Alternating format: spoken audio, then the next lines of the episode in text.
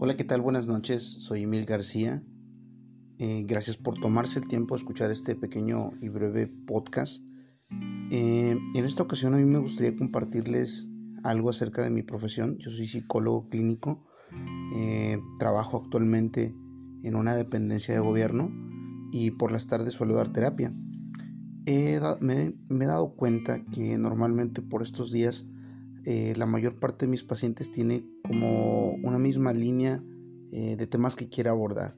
La mayor parte de estas personas que llegan a, mi consultorio son personas que han vivido un proceso de duelo. Y si bien el duelo es algo inevitable, la mayoría de las personas llegan a mí eh, esperando recibir una respuesta inmediata donde se les diga, sabes qué, el día de mañana ya no vas a sentir dolor, el día de mañana ya no ya te vas a olvidar de esta situación que te está incomodando. Y desafortunadamente el duelo no es así. El duelo se tiene que procesar de la manera, de la única manera que, existe. Y eso es permitiéndote vivir cada uno de esos altibajos emocionales que trae justamente eh, todo este proceso. Entonces una de mis recomendaciones directas es comentarles a mis pacientes, sabes qué, date la oportunidad de sentir. Si te quieres sentir triste, siéntate triste se vale. Un día que estés tirado en tu cama, que decidas solamente ver Netflix, que decidas encerrarte en tu cuarto es válido, pero al día siguiente tienes que salir y enfrentarte a la vida. Porque aunque suena un poquito duro y feo, no podemos quedarnos tirados en, esa banca donde, donde nos dejó justamente eh, este proceso de hundimiento y simplemente botarlo todo por, por la borda. No, no es así.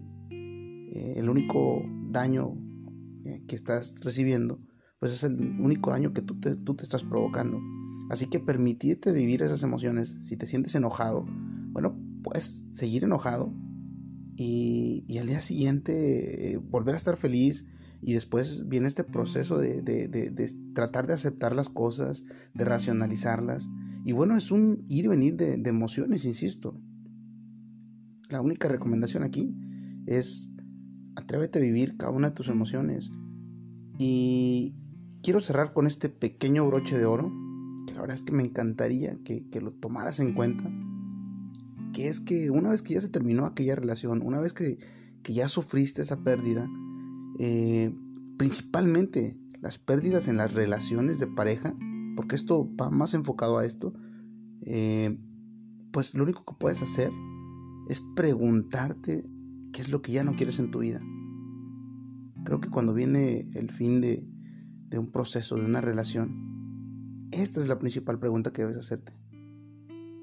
No es lo que, qué es lo que quieres, sino más bien qué es lo que ya no quieres en tu vida, qué es, que, es lo que ya no quieres repetir. Así que yo te dejo con esta pequeña reflexión. Discúlpame por ahí los errores de, de pronunciación y todo lo demás, pero esto es lo que yo te quiero transmitir en esta noche. Mi nombre es Emil García y yo espero que nos sigamos escuchando la próxima. Un enorme abrazo y atrévete a vivir tu duelo.